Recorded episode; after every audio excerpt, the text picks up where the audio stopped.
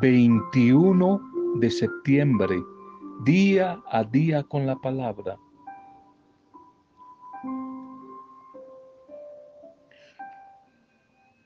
Los servidores, líderes sabios, gastan mucho más tiempo pidiendo consejo y ayuda que repartiendo ellos consejos.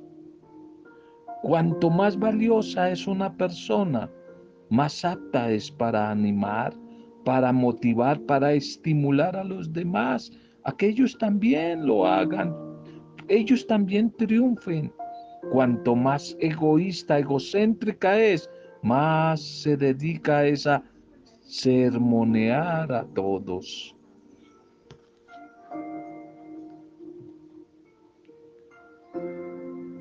Bienvenidas, bienvenidos.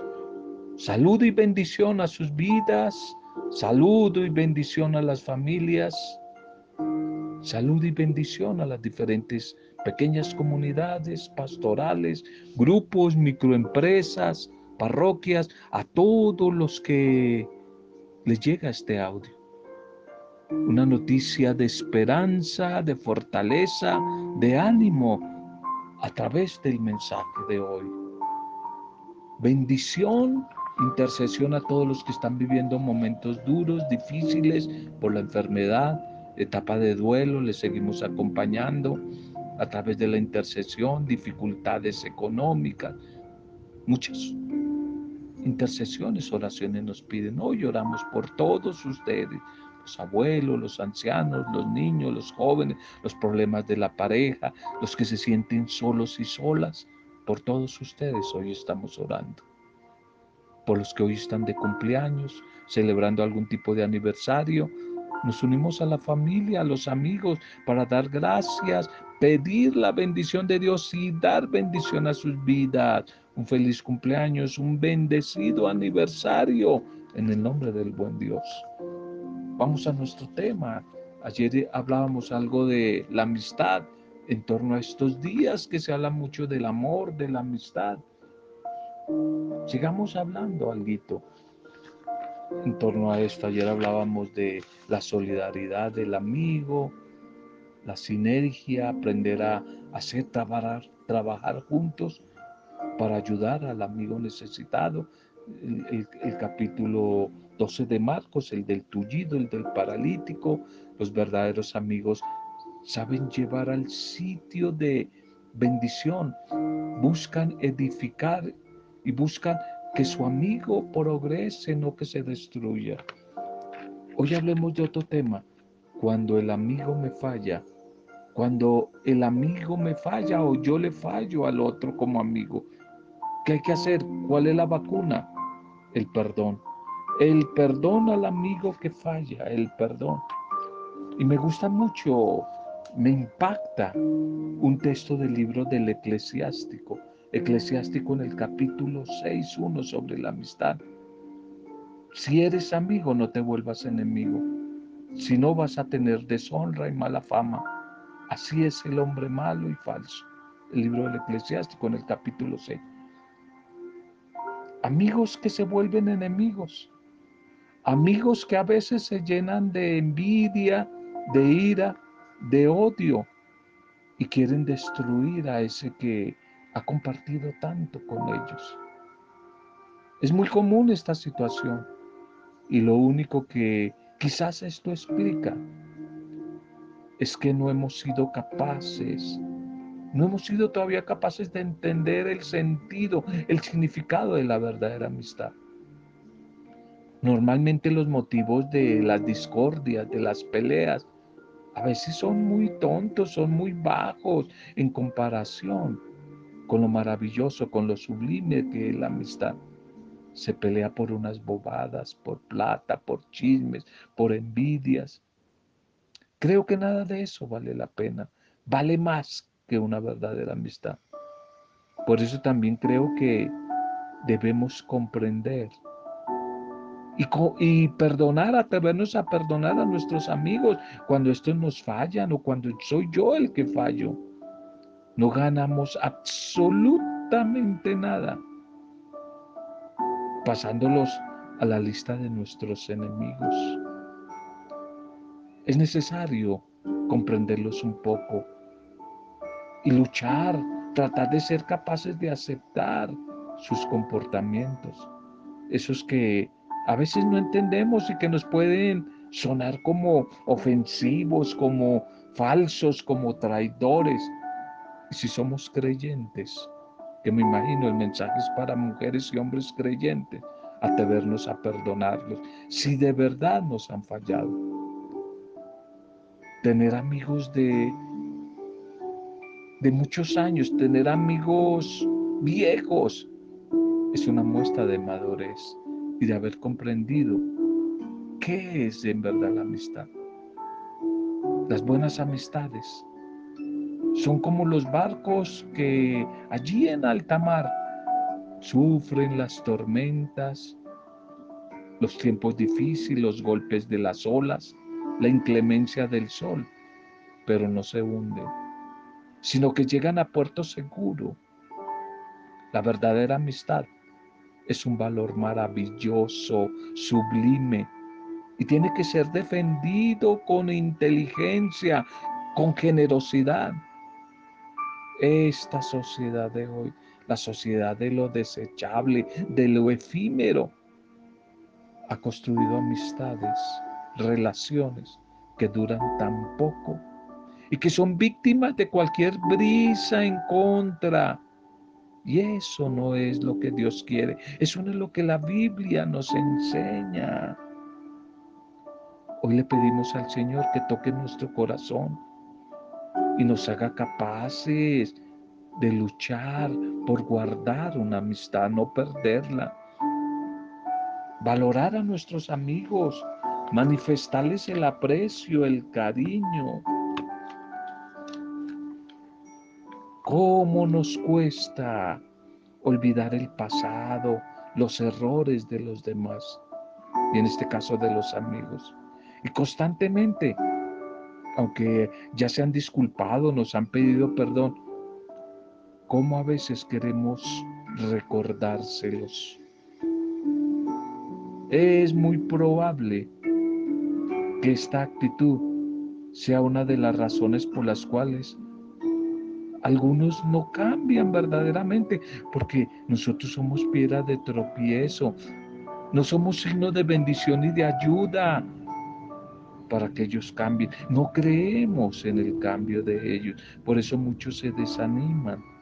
En la misma familia se desaniman y no siguen luchando por cambiar. Recuerdo a un amigo que me decía, Dile a los otros amigos y a la demás gente que por favor me renueven los archivos, me renueven, que yo ya no soy así como era antes. Y creo que él tenía razón. A pesar de que había cometido errores en el pasado, ya no vivía como antes. Estaba luchando por ser una mejor persona y muchos no nos atrevimos quizás a verle ese esfuerzo y ese cambio. No nos atrevimos. Todavía habían muchos que lo seguían juzgando y que le atacaban por su pasado. Los que seguían tratándolo como si no hubiese habido un intento de cambio al menos en su vida. Aunque él había logrado rebelarse contra su pasado. A cada rato había siempre alguien que aparecía que se lo quería recordar y sospechaba de esa intención sincera de cambio que él estaba haciendo, estaba buscando. Estoy seguro de que esto se convierte en una barrera para esa persona que quiere cambiar y que no le permite avanzar en el desarrollo de su vida. Pilas con eso, por favor. Tenemos que aprender a creer en la sinceridad de cambio de los otros, en los procesos de cambio. Son esos procesos. Ni tú, ni los demás, ni yo, ninguno cambiamos de una. Eso no es verdad. Esa conversión mágica instantánea es una mentira, no existe. Simplemente iniciamos un camino de cambio, etapas de cambio, procesos de cambio que nos exigen tener un poco de paciencia, paciencia con esos procesos de cambio que viven los demás o que yo mismo puedo estar viviendo. Tampoco se trata de ser tontos, ingenuos, pero sí de estar abiertos a la posibilidad de que los otros vivan de una manera nueva, diferente. Si estamos constantemente dudando, desconfiando de ese intento de cambio de los demás, no les vamos a ayudar. Estaremos más bien invitándolos a que vuelvan atrás, a que sigan fallando, ya que no den más la pelea, la lucha por cambiar. Tenemos que intentar mostrar que creemos y apoyamos ese intento de cambio de los demás. Seamos libres, pero también creámosle al otro, sin ingenuidad, por supuesto, pero sabiendo que es posible vivir de una manera diferente y ojalá en esta clave de amistad. Tenemos que aprender a creer en el cambio del amigo. Esa es la única manera de que todos podemos, ayudándonos, ser mejores, mejores personas. Por eso hoy le pedimos al Espíritu del Señor que nos dé poder, el poder de poder comprender el cambio auténtico de ese amigo. Y por favor, esforcémonos por ser comprensivos ante las dificultades, los errores de los demás y el deseo sincero que ellos tienen por cambiar. Seamos conscientes de la lucha que ellos están teniendo. La liturgia para este día, una fiesta, la fiesta de el evangelista Mateo, Mateo que significa regalo de Dios a todos los Mateos y Matías, al joven Matías que debe estar grandote, el hijo de Paulita. Paulita, un saludo para ti, para toda tu familia, para Carmen, Carmen Peralta, la abuelita, el joven Matías, Mateo Matías, que significa regalo de Dios. Hoy la fiesta del apóstol y evangelista Mateo. Titulemos el mensaje. Se convirtió porque fue llamado. Eso le sucedió a Mateo, al igual que a ti y a mí. Se convirtió porque se sintió llamado a pertenecer al grupo de los amigos de Jesús. La primera lectura para este día. La primera lectura.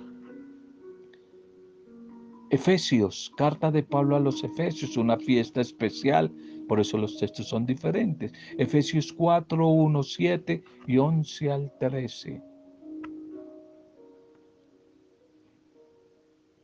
Él, el Señor Jesús, fue quien concedió a unos ser apóstoles y a otros evangelizadores en la comunidad, la iglesia, que es un solo cuerpo y un solo espíritu, cada miembro recibe una gracia, una simpatía, una bendición según la medida del don de Cristo. Por ejemplo, va a decir aquí San Pablo, a unos se les ha constituido apóstoles, a otros evangelistas, etcétera. Y ahí podíamos meter a unos músicos, a otros intercesores, a otros eh, artistas de manualidades, a otros la acogida desde la sonrisa, la hospitalidad, a otros evangelizadores, a otros anunciadores, predicadores de la palabra, a otros el trabajar con los enfermos, trabajar con los eh, necesitados, la pastoral social, etcétera. A cada uno se le ha dado un talento, una simpatía para edificar el cuerpo de Cristo, que la iglesia. Por eso en este día la liturgia nos quiere recordar a Mateo, apóstol y evangelista.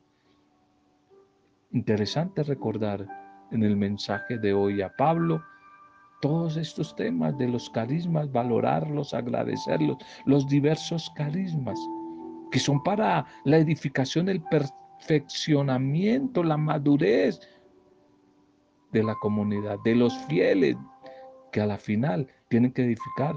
Esa es la comunidad. Esa es la comunidad. El Señor que Ve, al que ve lo llama, al que llama lo forma y al que forma lo envía. Ese es el proceso discipular. El proceso discipular. Los envía, los envía.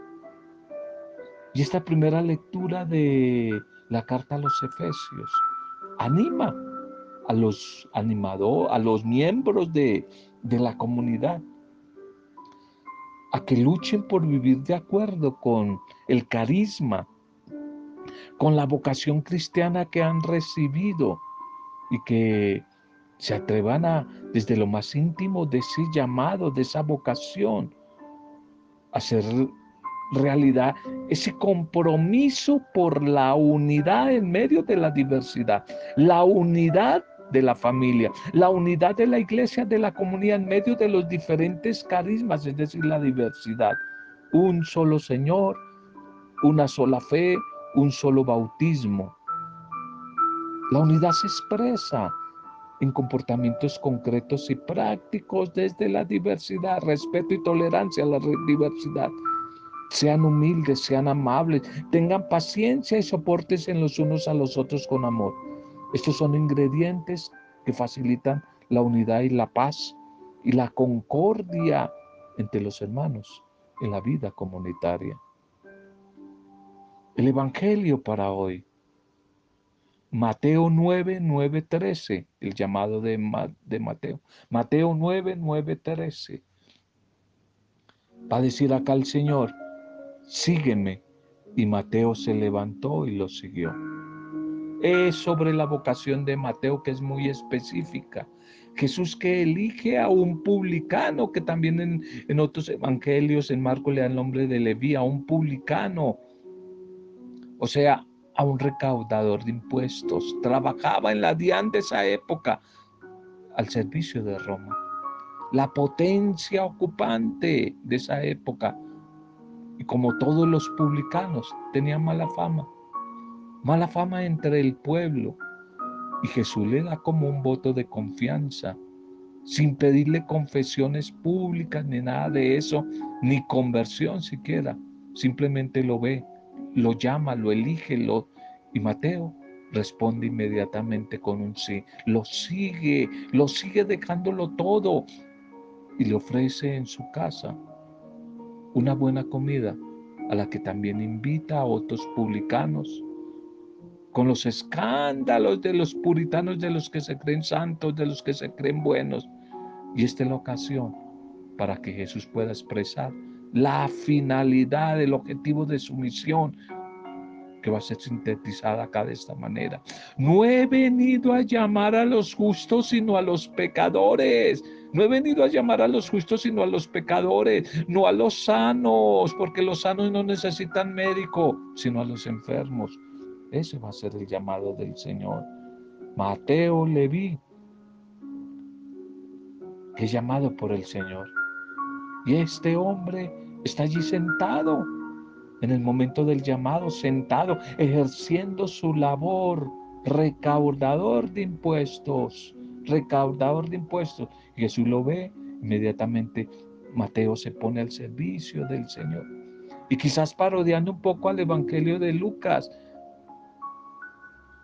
Mateo más adelante va a ser eh, gran líder de esta comunidad el gran líder de esta comunidad, desde ese llamado que Jesús le ha hecho a pasar de la esclavitud del Dios dinero a la libertad del seguimiento de Jesús.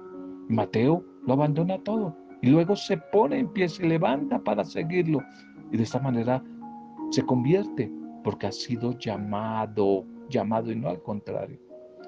Mateo experimenta el amor y la misericordia de Dios expresada en ese llamado que Jesús le ha hecho. Y ahora acoge a Jesús en su casa y comparte su mesa con él. Pero no podían faltar los envidiosos, los fanáticos religiosos, los fariseos que se escandalizan de la actitud del Maestro Jesús y la emprenden contra sus discípulos. ¿Por qué tu Maestro come con pecadores?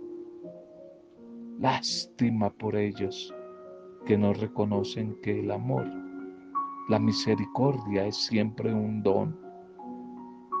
Y quieren ganarlo con su justicia ellos, excluyendo a los injustos que carecen de méritos. Qué tristeza que muchos hoy en día, así como estos fariseos, sigan actuando. Mateo, este hombre maravilloso que está ligado al Evangelio. Y la mejor manera hoy de celebrar su fiesta, tal vez es comprometiéndonos a leer su Evangelio en toda su extensión, en toda su profundidad. Ojalá que también esto nos llevará a recordar desde la vocación de Mateo nuestra propia vocación. Jesús lo llamó en el momento mismo de ejercer su profesión, su trabajo. Estaba trabajando y Jesús lo llamó. Qué bueno que hoy nosotros pudiéramos optar como Mateo ante ese llamado de Jesús. Gracias Señor por el llamado que no solamente le has hecho a Mateo, sino nos has hecho a nosotros. Gracias.